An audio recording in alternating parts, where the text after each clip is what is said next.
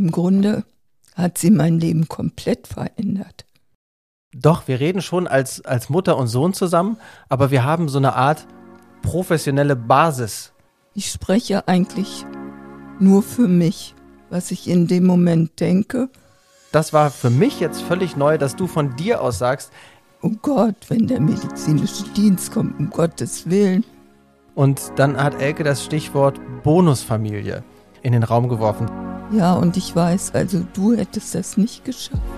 So, aber der ist heute eigentlich immer noch sowas wie mein Vater. So, und, äh, und von diesem Skiurlaub gibt es auch eine sehr schöne Geschichte. Danach kam dann lange nichts oder nichts von dem, was ich irgendwie aktiv weiß, was bei, was bei dir irgendwie so los gewesen ist in Sachen Männern. Aber dann kam irgendwann dein verstorbener Mann Manfred in dein Leben. Nein, ich trinke ja keinen Schnaps, ich trinke nur Wein. dann trinke ich zwei. okay. Das letzte Gespräch oder Der Tod klopft an der Tür. Ein sehr persönlicher Podcast, damit etwas bleibt. Von Elke und ihrem Sohn, Tim Doppel-M. Busche. Gerade habe ich mit Elke zusammengesessen und wir haben überlegt, worüber sprechen wir diesmal, haben die Folge so ein bisschen durchgesprochen. Und als wir das gemacht haben, Elke, habe ich gedacht, vielleicht steigen wir erstmal mit einer ganz anderen Frage ein. Wir machen jetzt die achte Aufnahme. Was glaubst du, wie sehr der Podcast, wir machen den jetzt seit Mitte Februar, dich und dein Leben in den letzten Wochen beeinflusst hat? Oh, das ist eine sehr, sehr kompakte Frage.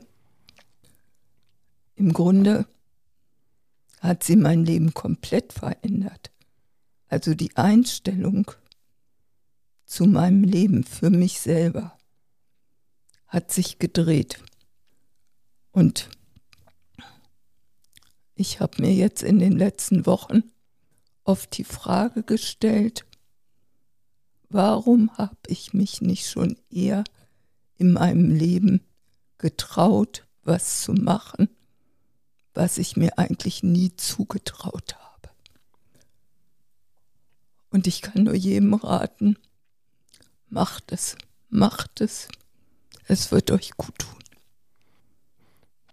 Ich merke, du bist jetzt so ein bisschen berührt davon, aber das, was du gerade beschreibst, ist ja, also positiver hätte ja das alles nicht ausfallen können. Wenn du sagst, dass, äh, dass du das Gefühl hast, dass, ähm, dass dir, dass dein, Leben sich dadurch komplett verändert hat oder sagen wir deine Einstellung zum Leben, weil du diese Sichtweise plötzlich äh, bekommen hast, dann ist das, das ist ja unser größtes Kompliment, was wir überhaupt hätten je bekommen können, weil wir haben es ja am Ende für dich gemacht, weil du gesagt hast, Tim, ich möchte gerne etwas haben oder etwas schaffen, was bleibt. Das ist jetzt da. Du bist überzeugt davon ich bin auch überzeugt davon. Und wir haben uns irgendwie zusammen so ein bisschen eingegruft äh, und haben uns langsam reingefunden, auch in diese ähm, Mutter- und Sohn-Situation irgendwie auch so darüber zu sprechen. Es sagen auch ganz viele Leute, dass sie ganz viel Respekt haben vor dem, wie wir das machen. Und ich habe mich ein bisschen mit der Frage beschäftigt, wie machen wir das eigentlich? Und bin so ein bisschen zu dem Ergebnis gekommen. Ich weiß nicht, ob du das vielleicht auch teilen kannst, dass wir, glaube ich, gar nicht doch, wir reden schon als, als Mutter und Sohn zusammen, aber wir haben so eine Art professionelle Basis äh, gefunden, dass wir wissen, okay, jetzt muss das halt mal funktionieren und wir nehmen jetzt ja andere Leute mit sozusagen in unser Zweiergespann mit rein und fühlen uns, glaube ich, so ein bisschen verpflichtet, auch ganz transparent und offen zu erklären, wie die Situation denn eigentlich ist, die man da gemeinsam durchlebt. Und ich glaube, es wäre viel schwieriger, wenn wir privat mit, mit Mikro aus abends beim Essen über so eine Situation sprechen würden, weil wir wahrscheinlich viel angefasster wären. Ich habe dich ja jetzt auch gerade mit so einer Frage überfallen, von der du jetzt vorher auch gar nicht unbedingt was wusstest. Aber hast du auch das Gefühl, es, es, es fällt dir leichter vielleicht einfach auch, sich über diese Dinge so auszutauschen, indem wir das äh, äh aufnehmen und wissen, es hören sich auch andere an, weil man vielleicht einen klareren Gedanken fasst? Ja, auf jeden Fall habe ich so ein bisschen das Gefühl immer, wenn ich vor diesem Mikro sitze, dass ich eine Aufgabe habe. Und ich versuche eigentlich dann immer, dich auszuklammern. Mhm. Ich spreche eigentlich nur für mich, was ich in dem Moment denke. Und diese Frage, im, die du mir gerade gestellt hast, die hat mich fast ein bisschen überfordert, muss ich sagen, Mhm. weil damit habe ich gar nicht gerechnet. Sonst hätte ich mich da noch mal ein bisschen besser darauf vorbereitet. Aber die Frage ist gut. Und in vieler Hinsicht hast du recht. Wir gehen da professionell mit um. Das, was du eben gemacht hast, war auch professionell, weil du hast mich überfallen und ich musste reagieren. Ja, tut mir leid. Aber das ist schon gut so. Es gefällt mir, wie wir das machen. Und ähm, ich freue mich auch eigentlich jedes Mal drauf. Dann sagen wir mal herzlich willkommen ganz offiziell zu Folge 8. Und wir haben bei der letzten Folge, in Folge 7, gesagt, um welche Dinge wir uns diesmal so ein bisschen kümmern wollen. Und bevor wir damit ähm, anfangen, also dass wir so über die ganzen Pflegestufen und sowas reden und welche Schwierigkeiten das mit sich bringt, würde ich gerne nochmal auf zwei Dinge eingehen. Das haben wir jetzt ja vorher auch einmal äh, besprochen. Und zwar haben wir schon in Folge 6 angefangen mit dem kleinen Ausflug in den Park. In Folge 7 hast du äh, uns besucht im Garten und ich glaube, es ist ein positiver Effekt auch hängen geblieben an diesen beiden kleinen Ausflügen, denn du hast mir äh, vorhin erzählt, als wir telefoniert haben, dass du es jetzt einen ganz guten Gedanken fandst, dass dein Auto, was momentan eigentlich bei mir steht und ich es so ein bisschen nutze, damit es durch die Gegend gefahren wird und ich ein bisschen Sprit spare, weil das ein kleines Auto ist, dass du den Gedanken, dass es hier vor der Tür steht und deine Freundin dich mal abholen können und einen Ausflug machen können, dich auch so ein bisschen beflügelt. Und das war für mich jetzt völlig neu, dass du von dir aus sagst, ich möchte jetzt eigentlich gerne ein bisschen raus. Ich möchte probieren, wenigstens im kleinen Rahmen mal hier und da eine Unternehmung zu machen. Ja, das stimmt. Weil das Auto stand jetzt hier eine Woche vor der Tür und hin und wieder habe ich gedacht, oh, es wäre jetzt schön, ich setze mich einfach mit irgendjemand in dieses Auto und fahre nur eine Viertelstunde durch die Gegend, damit ich mal was anderes sehe. Es ist Mai, es ist so ein schönes Grün im Moment. Einfach mal an der einen Riede vorbeifahren oder andere Menschen sehen oder zu gucken, was in Hannover so passiert. Ja. Das hätte mich schon gefreut. Und dann hast du gesagt, ja, du, man könnte ja mal bei so einem Hospiz anfragen, ob da vielleicht irgendwie so Ehrenamtliche sind, die sowas mit dir machen. Daraufhin habe ich dann erwidert, momentan habe ich ja ungewollt äh, ein bisschen mehr Zeit. Insofern können wir das ja auch zusammen machen. Spargel essen gehen. Jetzt ist gerade so schöne Spargelzeit. Wir können hier und da mal einen Ausflug machen und wir können ja jederzeit zurück, wenn es halt nicht mehr geht. Und wenn du lieber im Auto sitzen bleibst, bleibst du im Auto sitzen. Und wenn du mal einen Fuß aus dem Auto raussetzen willst und irgendwo mal ein Stück lang gehen oder sitzen möchtest, können auch mal, wenn es dir nicht zu weit ist, in, in Harz fahren und mal einen Moment im Berg sitzen oder am Deister das oder wäre, was. glaube ich, noch mal ein bisschen Abenteuer pur. Wir brauchen ja Ziele. So, dann der nächste Punkt ist, du warst ja auf einem richtig guten Weg ähm, mit, mit deinem Gewicht. Du hattest ja letztes Mal, glaube ich, drei Kilo äh, zugenommen, hast ein bisschen erzählt von deinen nächtlichen Fressattacken, wo du dich vorbereitet hast mit deinem Einkaufslieferdienst. Jetzt hast du nochmal zugenommen. 700 Gramm, ja, jetzt wiege ich 39,1. Okay, hast du dir jetzt so ein persönliches Ziel gesetzt? Ich will irgendwie in die vier vorne haben, oder? Ja, das ist Hast- mein ja? Ziel. Hab ich doch gedacht. Das ist mein Ziel und das will ich schaffen. Okay, Bis also. 1. August. Ja, aber das sind ja nur noch 900 Gramm. Das ist jetzt, wir haben ja jetzt Ende Mai. Ja, aber das sind schon kleine Hürden. Okay, meinst du, es ist so wie beim Abnehmen, so dass die ersten drei Kilo einfacher Keiner, sind? ich weiß es nicht. Okay. Gut, dann lass uns jetzt in diese schwere Thematik da reingehen, weil da kenne ich mich wirklich überhaupt nicht aus. Du bist absolute Expertin. Vielleicht fangen wir mal an, wie viele Pflegestufen es überhaupt gibt. Also früher hieß das Pflegestufen, jetzt heißt das Pflegegrad. Okay. Es gibt fünf Pflegegrade, eins bis fünf. Ich erzähle jetzt mal wieder eine Geschichte, wie das bei mir anfing, Okay. weil ich wusste gar nicht, kann ich eine Pflegegrad äh, beantragen? Ich bin da gar nicht drauf gekommen. Dann war ich 2018 in einer Reha und hatte irgendwie so einen kleinen Kurs. Ich glaube, das war eine Atemgymnastik. Ich weiß es nicht mehr so genau. Auf jeden Fall sagte eine Frau, die daran auch teilnimmt, wieso hast du keinen Pflegegrad? Du musst doch mit COPD 4 und so wie es dir geht, musst du doch einen Pflegegrad haben. Da sage ich, keine Ahnung. Und dann bin ich zum Sozialdienst, also zur Sozialarbeiterin in dem Haus gegangen. Und dann hat die gesagt, ja, dann beantragen wir das mal. Die hat dann formlos einen Antrag gestellt. Das macht man bei der zuständigen Krankenkasse. Wenn man jetzt keine Sozialarbeiterin zur Hand hat, kann man diesen Antrag auch selber bei der Krankenkasse beantragen. Oder man kann auch bei der Stadt, in der man lebt, anrufen. Da gibt es Pflegeberater, das sagt die Zentrale einem auch. Und die können einen beraten, wie man das macht. Wenn man diesen Pflegeantrag stellt bei der Krankenkasse, dann leiten die den weiter an den medizinischen Dienst. Und dieser medizinische Dienst schickt einem dann eine Mitteilung und schicken einen einen Termin, wann sie zu einem nach Hause kommen. Dann kommt eine Frau oder ein Mann, bei mir war es eine Frau, die bringt dann einen kleinen Laptop mit und stellt dann Fragen zu ganz vielen verschiedenen Bereichen.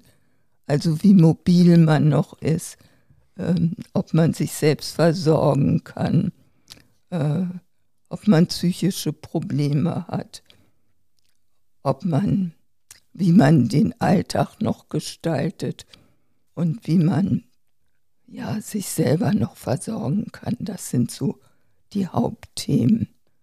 Oft wird einem gesagt, oh Gott, wenn der medizinische Dienst kommt, um Gottes Willen, äh, die sind ganz scharf und da musst du aufpassen. Also diesen Eindruck hatte ich nicht. Ich hatte auch eine Freundin, die mich sonst hier auch pflegerisch unterstützt dabei, aber die brauchte gar nicht zu sagen. Die gucken sich denn auch schon an, wie man schläft und wie das Badezimmer aussieht. Die geben aber einem auch Tipps, was man beantragen kann, wie ein Rollator oder bei mir fehlt ein Griff in der Dusche oder ein Hocker, wo man sich draufsetzen kann, wenn man duscht. Und also ich fand das eher positiv. Jetzt muss ich mal eine Zwischenfrage stellen. Pflegegrad 1, 2, 3, 4, 5 ist, je kleiner oder sagen wir, je größer der Pflegegrad ist, desto höher sind die finanziellen Unterstützungen, die man beantragen kann. So genau, und je höher ist auch dann die Behinderung, die man hat. Okay, also und du hattest bisher Pflegegrad ich hatte äh, nach meinem ersten Antrag äh, wurde mir der Pflegegrad 2 zugesprochen und jetzt wird es kompliziert. Was heißt das? Welche Vorteile habe ich davon? Wenn man einen Pflegegrad zugesprochen bekommt, hat man Anrecht auf finanzielle Unterstützung, sogenanntes Pflegegeld. Das zahlt die Krankenkasse. Mhm. Jetzt hat man die Wahl zu sagen, ich möchte dieses Pflegegeld selber komplett in Anspruch nehmen. Dann bekommt man wie bei mir bei Pflegegrad 2 damals 340 Euro. Würde man jetzt aber sagen, ich übertrage das einem Pflegedienst, weil ich nicht mehr alleine zurechtkomme, dann würde der 865 Euro bekommen. Das versteht man alles nicht, aber das hat auch viel mit ja, der Professionalität der Pflegedienste, die haben andere Kosten und so weiter. Mhm. Dann hat man aber noch die dritte Möglichkeit, eine sogenannte Kombination zu wählen. Das heißt, wenn jetzt der Pflegedienst von diesem Geld, also von diesen 800 Euro, 30 Prozent verbrauchen würde, dann würde mir von diesen 300 Euro mhm. noch der Rest zustehen, nämlich 300 Euro minus 30 Prozent. Das heißt, das wird immer dann aufgeteilt, wie viel Prozent man in Anspruch nimmt und das wird sozusagen von dem Teil, den man bekommen könnte, wenn man ihn für sich selbst nutzen würde, wird dieser prozentuale Anteil einfach abgezogen. Genau, aber mhm. nicht immer von dem, was die Pflege, äh, der Pflegedienst bekommt, sondern nur von dem, was du selber bekommst. Es ist wahnsinnig kompliziert. Ich kann euch nur sagen, nehmt euch immer wieder das Recht raus, einen Pflegeberater anzurufen. Ich habe das zig Male getan, weil ich da nicht durchgestiegen bin, weil man hat außer diesem Pflegegeld noch andere Ansprüche. Man hat noch einen sogenannten Entlastungsbetrag von 125 Euro, den man aber nie als Bares bekommt, sondern auch dafür müsste man einen Dienstleister haben, sozusagen, der zum Beispiel putzt. Mhm. Aber die Krankenkassen erkennen nur die Dienstleister an, die sie auf ihrer Liste haben. Und da wählst du dich im Telefon kaputt, weil du findest keinen, der das macht. Mhm. Es bleiben dann die Pflegedienste über. Die bieten aber diesen Entlastungsbetrag nur an, wenn du auch das Pflegegeld überträgst. Es ist sehr, sehr kompakt. Dann hast du noch Anspruch auf äh, 40 Euro Pflegemittel im Monat.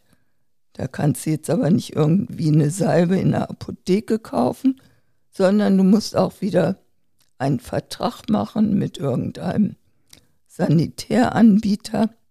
Sanitätsanbieter. Das andere sind Toiletten und Waschbecken und so. ja, okay. Und äh, ja, es ist wirklich sehr, sehr kompakt. Aber hat das jetzt auch was damit zu tun, weil du hast ja auch einen Behindertengrad. Hat der was mit der Pflegestufe überhaupt zu tun oder sind das andere Dinge? Nein, das hat damit überhaupt nichts zu tun, weil der medizinische Dienst beurteilt nur nach dem, was er sieht. Okay, weil, weil du hast dich ja jetzt, äh, du hast ja letzte Woche jetzt, glaube ich, auch die Information bekommen, dass du jetzt einen anderen Behinderungsgrad hast, zu 100 Prozent, ne? Ja, den stellt man aber wiederum beim ähm, Landesamt für Soziales, Jugend und Familie. Oh Gott, oh Gott, oh Gott. Weil ähm, der Behindertenausweis ist deshalb sehr, sehr wichtig, weil man hat dadurch steuerliche Vorteile. Also ich bekomme ja eine Rente, die ist relativ klein, aber auch ein Rentner muss Steuern zahlen. Mhm. Und wenn man einen bestimmten Behinderungsgrad hat, dann hat man einen sogenannten Freibetrag und der ist bei mir über 2000 Euro. Das macht sich dann schon bemerkbar. Außerdem kann man bestimmte Merkmale in diesem Behindertenausweis, wie zum Beispiel G, das heißt G beeinträchtigt oder B für ich brauche Begleitung und, und, und. Aber das ist auch nochmal, eigentlich wollten wir das heute gar nicht machen, das ist auch nochmal ein ziemlich kompaktes Thema. Ja, machen wir das, machen wir das gesondert. Ich, äh, mich hätte nur interessiert, ob quasi diese Pflegestufe auch in irgendeiner Form an den Grad der Behinderung oder irgendwie sowas nochmal äh, noch gekoppelt äh, ist. Aber ist es nicht. Nein. Okay. Äh, sind wir mit den Pflegestufen schon durch, weil das ist ja, also es ist ja wirklich extrem kompliziert. Da muss ja, glaube ich, auch jeder wirklich für sich einfach nochmal gucken, an welchen Stellen kann ich mich informieren, unbedingt so ein äh, Pflegeberater oder Beraterin mit einschalten, um wirklich die genaue individuelle Situation zu prüfen. Und du hast ja wirklich einen Wahnsinnsaufwand gehabt an, an Bürokratie und mit hin und her schreiben und dann hat die Krankenkasse wieder Fragen und dann muss man das beantworten und dann kommen Formulare nicht an. Das ist ja ein Riesenhickhack. Allein das überhaupt selber alles zu organisieren, ist doch ein Riesenaufwand gewesen, oder nicht? Ja, und ich weiß, also du hättest das nicht geschafft. Warum? Weil du bist überhaupt nicht so ein äh, ja, wie soll ich sagen, also das wäre dir alles viel zu kompliziert. Das ist so Kleinarbeit, da muss man alles, und du liest ja auch immer alles genau. Das finde ich ja auch immer ganz, ganz toll, dass du dir wirklich alles genau auch durchliest und sagst, pass auf, hier habe ich eine Frage, da ist ein Punkt, den verstehe ich nicht. Ja, aber äh, ja, wenn du den ganzen Tag zu Hause bist und so. Und irgendwann wollte ich das auch verstehen. Aber es ist wirklich ein sehr, sehr, sehr schwieriges, kompaktes Thema. Und ich muss leider auch sagen, dass viele Pflegedienste die Unwissenheit der Patienten ausnutzen. Weil außer diesen Geldern, die ich jetzt schon mal erwähnt habe, also das Pflegegeld und dieser Entlastungsbetrag, gibt es auch noch Gelder für Verhinderungspflege. Oder wenn man Gelder für Kurzzeitpflege nicht in Anspruch nimmt, kann man die auch noch extra beantragen. Also ich sage euch, es ist sehr, sehr kompliziert. Trotzdem würde ich die Aussage so ein klein bisschen relativieren, weil es immer äh, für manche Leute, glaube ich, schwierig ist, wenn das so stehen bleibt, dass man dann alle über einen äh, Kamm schert. Also man kann das ja nicht auf, äh, auf alle Dienste übertragen, sondern wir können vielleicht festhalten, du hast mit vielen Diensten, mit denen du zusammengearbeitet hast oder probiert hast zu kooperieren oder die du in Auftrag gegeben hast, bei denen war es so, dass sie immer probiert haben, sozusagen für sich das Maximum äh, da rauszuholen und sozusagen alle Tricks, die es gibt, auch anzuwenden. Aber ob das jetzt irgendwie in Bochum, München und Berlin und außerhalb von Hannover jetzt auch so ist, das wissen wir ja nicht. Die Vermutung Nein. liegt nahe, dass, äh, dass, man, dass man das probiert, aber es sind die Dienste gewesen, mit denen du Erfahrung gesammelt hast. Ja, also ich sage auch nur, es ist gut, wenn man sich selber so wirklich gut informiert. Okay. Dann machen wir an dieser Stelle mal wieder unseren äh, berühmten Cut und äh, kommen zu unseren. Naja, wir sind ja jetzt so ein bisschen durch mit den, mit den Urlaubsgeschichten. Wir haben gedacht, nach drei äh, Mal Ausflügen äh, Bali und wo es viel irgendwie um äh, Darmgeschichten und sowas und Magengeschichten ging, dass wir äh, mal auf irgendwas anderes umschwenken. Und dann hat Elke das Stichwort Bonusfamilie ähm, in den Raum geworfen. Soll ich mal einmal überhaupt die, die, die, die familiäre Situation klären? Vielleicht gibt es ja Menschen, die uns gar nicht so gut kennen, dass man vielleicht einmal weiß, wie ist eigentlich unsere familiäre Situation? Ja, mach das du. Also, ich bin äh, bei Elke aufgewachsen, denn Elke hat sich scheiden lassen oder getrennt von, äh, von meinem Vater. Da war ich, glaube ich, ungefähr ein Jahr alt oder, oder auch nicht ganz ein Jahr. So, dann bin ich also ausschließlich bei, äh, bei Elke aufgewachsen, bin also ein typisches äh, Mamakind. Bin darauf stolz, war auch immer der Einzige, äh, immer das einzige Kind. Ich hätte, glaube ich, gerne ein Geschwisterchen gehabt. Ich wollte immer gerne eine, eine, Schwester haben, war aber am Ende nicht möglich, weil Elke gesagt hat, nee, reicht mir. Und das Schöne war, ich war immer dein, dein Lieblingssohn oder ja, Lieblingskind, ne? Dein Lieblingskind. So, und das kann man halt auch nur seinem Kind sagen, wenn man halt einfach auch in Anführungsstrichen nur eins hat. Dann gab es irgendwann deinen Lebensabschnittsgefährten Ronald, der heute immer noch sowas ist wie mein Ziehpapa, weil er einfach die wichtigere äh, männliche Vaterrolle in meinem Leben gespielt hat als, ähm, als mein wirklicher Vater. Und mit dem warst du zusammen. Wann, wann bist du mit Ronald zusammengekommen? Wie alt war ich da? Ich weiß Sechs? Nicht. Nein, drei. Drei. Okay. So, aber der ist heute eigentlich immer noch sowas wie mein Vater. So, und äh, danach kam dann lange nichts oder nichts von dem, was ich irgendwie aktiv weiß, was bei, was bei dir irgendwie so los gewesen ist in Sachen Männern. Aber dann kam irgendwann dein verstorbener Mann Manfred in dein Leben. An der Stelle darfst du jetzt gerne weitermachen. Ja, also da war ich ja schon relativ alt, 49. Wir haben uns kennengelernt in einem Griechenland-Urlaub. Und wahrscheinlich hätte es unsere Beziehung nie gegeben, wenn Manfred nicht mit seinem Sohn Till diesen Urlaub verbracht hat. Der war damals knapp 17, mhm. kurz vor einem Jahr, das er in Amerika verbringen wollte. Und die haben zusammen Urlaub gemacht in Griechenland, in dem gleichen Ort wie ich auch. Und es stellte sich raus, dass wir beide aus Hannover sind.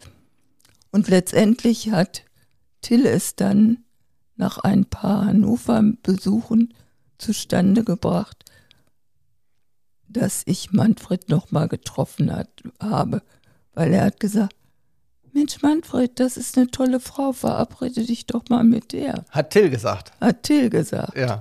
Der hat wahrscheinlich irgendwas schon gemerkt zwischen euch, ne? Und wusste, ich muss vermitteln, sonst verliert sich das nachher wieder aus den Augen. Ja, auf jeden Fall ist so die Beziehung zustande gekommen und dann haben wir auch äh, 2001 geheiratet und Manfred hat immer sehr viele Urlaube in Schweden verbracht. Er hatte einen guten Freund und Freundin, die eine Datscha oder Wochenendhaus, wie sagt man, mhm. in Schweden, ich weiß nicht, wie das auf Schwedisch heißt. Schwedenhäuschen. Ja, äh, auf jeden Fall brachte der irgendwann diesen Begriff Bonusfamilie mit, weil auch in Schweden gibt es natürlich viele Patchwork-Familien und wir waren ja auch eine Patchwork-Familie. Mhm. Also schon damals, auch als Manfred noch lebte, haben wir immer gesagt, das sind unsere Bonuskinder. Und so ist das entstanden.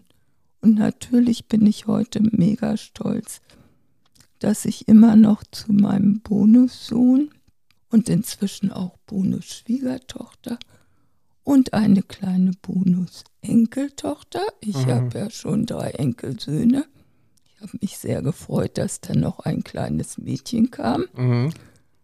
Und bis heute ist diese Beziehung nie abgebrochen. Sie hat sich intensiviert. Unsere Söhne sind die gegenseitigen Paten ihrer Kinder, was mich sehr freut und auch unabhängig von mir haben die beiden eine doch sehr gute Beziehung und das macht mich stolz. Meine Bonusfamilie. Allerdings muss man auch sagen, ähm, dass es einfach immer schwierig ist, wenn ähm, Leute oder in beiden Familien kleine Kinder sind und man dann in unterschiedlichen Städten wohnt. Also wir haben immer regelmäßigen äh, Kontakt untereinander, aber der Kontakt ist, glaube ich, deutlich seltener, als man sich das selber wünscht. Da sind halt einfach irgendwie berufliche Termine und dann hat man irgendwie lauter Kindertermine und bis man sich dann halt irgendwie und mal schafft. Und die Krankheiten der Kinder. Und die Krankheiten der Kinder, die immer wieder solche Treffen auch kaputt machen. Aber wir probieren in regelmäßigen Abständen uns natürlich immer alle zu sehen. Aber manchmal wünscht man sich auch, dass man mit all den Leuten, mit denen man sich halt so gut versteht, eigentlich doch näher aneinander wohnt, um einfach automatisch Kontakt zu haben und sich nicht immer sozusagen selber zu erinnern und äh, sich dann auch zu überwinden, in bestimmten Situationen einfach auch mal Bescheid zu sagen, hier komm, lass uns doch mal treffen. Und das ist manchmal, also das kreide ich mir selbst manchmal auch so ein bisschen an, weil ich da auch einfach manchmal so ein bisschen faul bin, wenn die Dinge nicht so einfach auf der Straße liegen und ich es einfach so mitnehmen kann und weiß irgendwie, äh, Mensch, da müsste ich mich jetzt eigentlich mal wieder melden. Da müsste ich selber eigentlich auch ein bisschen an mir auch äh, arbeiten, dass ich da regelmäßiger Kontakt pflege zu Menschen, die eigentlich in meinem Leben eine wichtige, eine wichtige Rolle spielen. Ich wollte auch noch sagen, natürlich bevor Till seine Familie gründete, hatten wir auch schon immer häufig Kontakt, also noch häufiger als heute. Und unter anderem sind wir auch zusammen in Skiurlaub gefahren. Mhm. Und von diesem Skiurlaub gibt es auch eine sehr schöne Geschichte, die meine beiden Jungs verbindet. Und ich denke, das ist vielleicht jetzt auch ein ganz guter Übergang zur nächsten Folge. Das ist die Geschichte, wie heißt dieser Schnaps? Zirbenschnaps. Ja, und die erzählen wir euch das nächste Mal. Die wirklich beweist, was Bonusfamilie in unserem Leben wirklich bedeutet. Denn in diesem Urlaub, das nehme ich jetzt schon mal vorweg, Elke, ist meine jetzige Frau mit dabei gewesen. Mein Schwiegersohn, nee, Schwieger, Schwiegerstiefbruder. Nein, dein Bonusbruder. Mein Bonusbruder, Till, ein ungeborenes Kind, eine Menge Zirbenschnaps, Elke. Und dein ältest, Und mein ältester Sohn, der wiederum nicht von meiner jetzigen Frau ist. So, was in diesem Urlaub an, an, an einem Abend mit Zirbenschnaps passiert ist und warum, nee, das sage ich gar nicht. Freut euch einfach auf die nächste Folge. Wir machen an dieser Stelle Schluss. War mal wieder mal sehr, sehr aufschlussreich. Ich bin äh, beeindruckt, was du alles im Kopf hast über deine ganzen, äh, über deine ganzen Pflege gerade. Und nächstes Mal Zirbenschnaps. Soll ich einen Zirbenschnaps mitbringen? Wollen wir einen trinken, wenn wir die nächste Folge dann aus, damit wir besser in Stimmung kommen? Nein, ich trinke ja keinen Schnaps. Ich trinke nur Wein. Und dann trinke ich zwei. okay. Macht's gut, ihr Lieben. Bis zum nächsten Mal. Bis zum nächsten Mal. Ich freue mich. Das letzte Gespräch oder Der Tod klopft an der Tür. Ein sehr persönlicher Podcast, damit etwas bleibt. Von Elke und ihrem Sohn Tim Doppel M. Busche.